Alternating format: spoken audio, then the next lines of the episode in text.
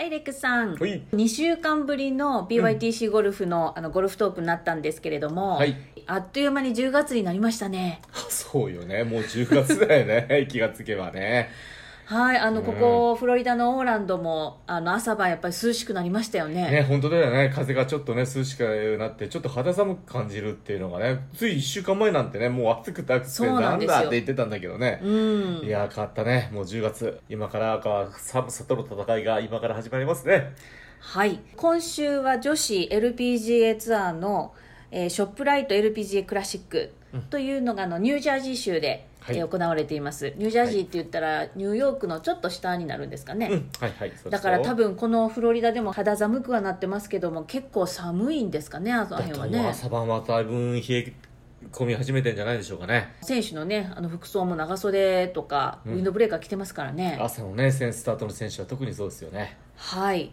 えー、とそれでまあ2日目今日終わったんですけれども、うん。あのなんとなんと畑岡奈紗選手がトップですよ。マイナス11アンダー。うん。どうですか？いやーもう当然と言ったらね、あのー言い過ぎかもしれないけど、あの試合に今週始まる前から、畑岡選手もう絶好調だっていう情報入ってたからね、うん。あのそんなに驚くようなことはないんですけど、まあ、彼女の本当調子の波が来週の全米女子プロに向けてこう上がってきたなって感じでしょうかね。うん、まずちょっとコースコンディションについて伺いたいんですけれども、例年は5月に開催されるんですけども、うん。えー、と今年は10月ということで、はい。えーいろいろいつもとは違うことってああるんだと思うんですけれども、うん。どうなってますか、まずね、コースなんだけど、あの今年はコロナの影響で、まあ、隔離中、あの規制中、はい、の時のコースのコンディションがメンテナンスのクルーがどうやら3人ぐらいしかやあの雇えなかったらしくて。あロックダウンとかもねそうやってたからね。うん、そしてコースがまたオープンして皆さんに開放した後はこう夏の暑さ。うん。そしてあのやっぱり労働力がこう賄いきれなかったってことがあってかなりこう例年と違うコースの状態になってて、うん。で試合が始まる前の火曜日にすごいまとまった雨が降ったっていうこともあって、はいそうでしたね。ね、まずラフが短いそしてあのフェスキューコースホールとホールの間もしくはグリーンの周りにぐわっとこう生い茂ってるフェスキューが今年はほとんどないっていうことだから、例年とちょっと違う雰囲気だよね。はい。コースがあの柔らかくて6100ちょっとヤードぐらいしかないパー71のコース LPGA の開催コースの中でもかなり短いコースがはい。なんですけどあの例年はこのコースでの難しさこのコースのディフェンスっていうのがあの硬いフェアウェイ硬いグリーンと海からの風なんだよね、うんうん。でその硬さっていうのがまず今年はなくなってる。そしてラフがさほど深くないフェスキューがないっていうことと初日2日はあの海風じゃなくて陸の方からの風が吹いてるから、うん。通常難しいホールがさほど難しくない。でこのコース全体が海風を設定して作られてるから難しいホールは本当難しくなるようにこうメリハリがあるコースなんだけど、はい。今週はそれが全くないんだよねこの初日2日まで。えー。だからスコアがかなり伸びててさほどボギーを叩くことがないっていうことなんじゃないのかな。こうなんつうかなこうクラブハウスに向かっていくホールっていうのは軽い打ち上げで追い風になってクラブハウスからこう海の方に出ていくホールは海風が吹くから向かい風になって難しくなるっていうんだけど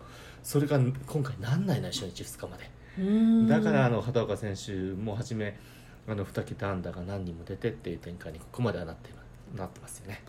なるほどね。じゃあ週末の天気はねどうなるんですかね、うん、明日もねほぼぼほぼ同じような感じ。ちょっと風が強くなって日曜日はやっと海風が吹くっていう状況で海風が吹き始めたら例えばバックナインに入って15番のパー3これ名物ホールなんだけどここは3 200ヤード近い距離の長いパー3で、うん。右サイドがあの大西洋なんよ、はい。ということは海風が吹いたら右からのクロスの風なんだけど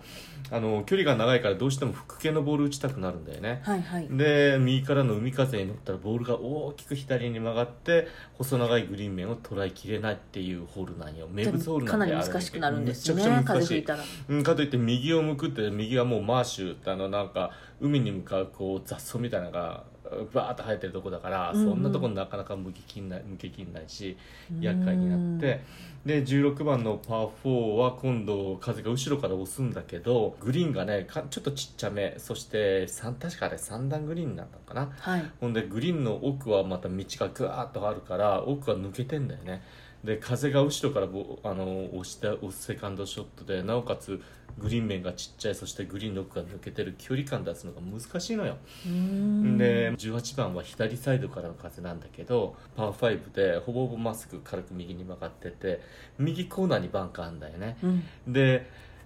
そこもやっぱり距離欲しいから右コーナーのバンクからフック打ちたいんだけど今度左からの風が強いからそれがなかなかかかんないのでもってそれがまっすぐ行ったボールはほぼほぼ右コーナーのバンカーに入っていくんだよね。あのバンカーを越えるためには大体こう風が後ろから押さなかったらなかなか越えないの。だからフェアウェイキープが難しくなるし。で18番パー5だけどなかなかバーディーは取れない。海風が吹いてきたらね。うん。コースコンディションのせいでグリーンの両サイドからこうフェスキがぐわっとこうグリーンの周りをガードしてるのが今年はそれがないの。うん。だから花道がダーンと開けてるからこうもうワイドオープンで狙ってくれっていうような状況になってんだよね。だからそんなこんなであの例年と全然違うコースの状況なんだけどまあまあそういうことも踏まえてスコア伸びやすいね。伸びてくる、まあ、例年と違う展開になってくるんじゃないのかなと思います。あなるほど、うん。でグリーンはねあのテレビで画像で見てると、うん。結構ショートパットみんな外してますよね。っていうか結構曲がってる、うん、ラインがあの基本的にこのコースはもう100年近く作られてから100年近く時間が経ってて、うん。手作りのコースだからグリーンはどちらかちっちゃいんだよね。はい。であの重機を入れてないからグリーンはこう微妙なこう傾斜もあるの。全体的な大きな傾斜もボンボンボンとあるんだけどそれプラス平らなところがさほどないんだよね。うん。だからこう微妙にこう2メーター3メーターでも微妙にボールがこうこう曲がりながらこう進んでいく。そしてあのベント芝にポアナが入ってるから遅い時間帯になったらそのポアナの影響でグリーン面も荒れてくるからやっぱちょっと短いパットは難しいんだよね。じゃあそういう状況で何がじゃあ問われるかって言ったらこれはもう月並みのコメントになるんだけどこれメンタルなんだよね。うんうん。ああいう短い状況のパッティングを構えた時にグリーンの表面が悪くなってもう外れるって思って打つパッターってほぼほぼ外れるからねこれって。不思議なもので。はい。でいかに自分にを勇気づけてこれをを入れるこれが入るって信じ込みながら打たなければ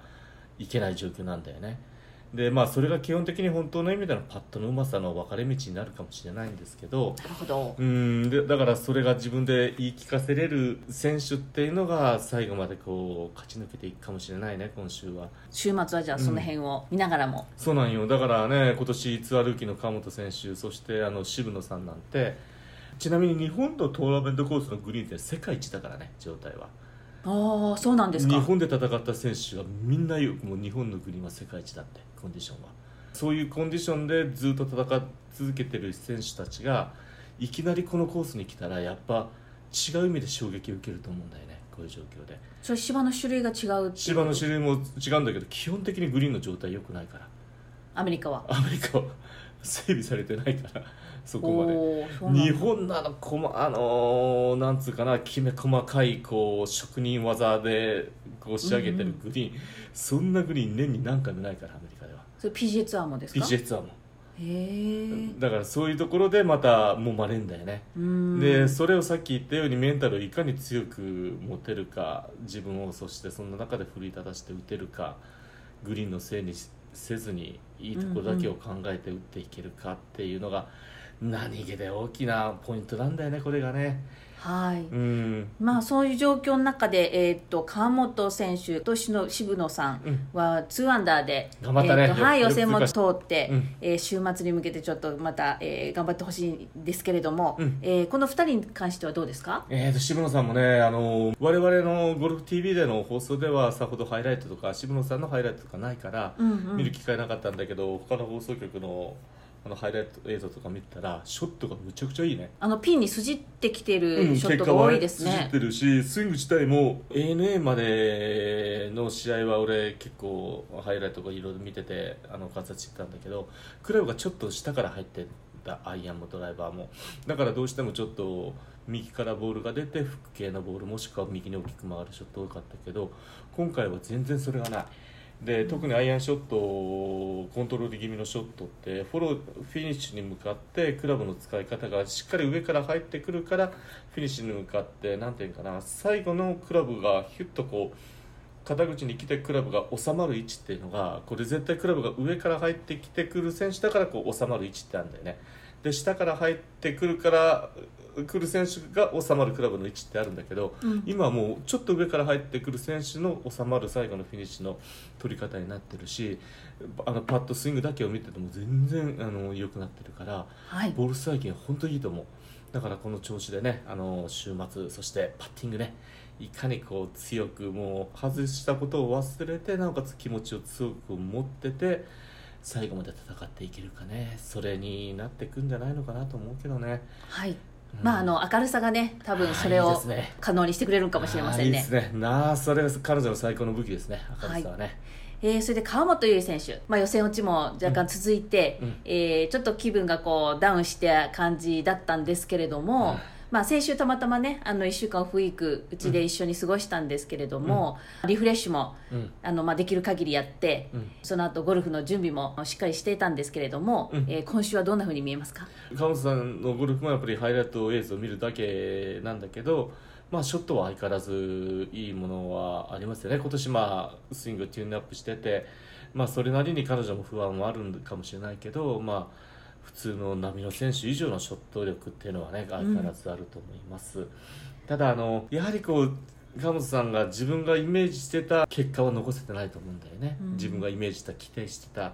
その結果が残れてないからこそ来るフラストレーションとの戦いになってるんじゃないのかな。そうですね、うん。あのまあ、彼女が言ってたのはアメリカツアーで転戦こんな長い間転戦しする経験は初めてだったので、うん。まあ、頭では想像はしてたけれども、ん。その試合から試合の移動がうん。かなりきつい、うん。これが続くとこんなにきついんだっていうのをね本当うん身に染みて感じてるっていう話もしてましたからね。うん。ね、体力面もきつくなって体力がきついからもちろんメンタル面にも影響してくると思うし、うん。まあ、それが成績にも出てくるしである意味こう悪い循環の中に今いると思うんだけどね。これもルーキーの選手はもう絶対通っていかなければいけない道だからねこれをね。そうですうね、ん。で基本的にすごい明るい選手でまたスマートな選手ですからね。はい、それもまた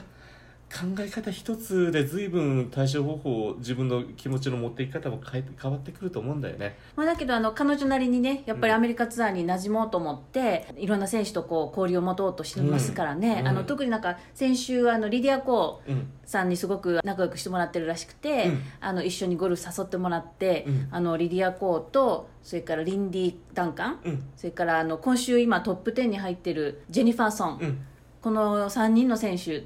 と一緒にプライベートでねゴルフ一緒にするっていうことでね、うん。あのかなり英語だけの一日になってどうしようって言ってドキドキだったんですけれどもあのうん勇気を出してうん。一人で行ってきましたからね。それがすごいよ、うん。だから彼女は自分が何をしなければいけないっていうのはすごい明確に分かってそれに対して一歩足を踏み出してんだよね、うん。でそうするからこそまた自分が感じるいろんな疲労もあるだろうし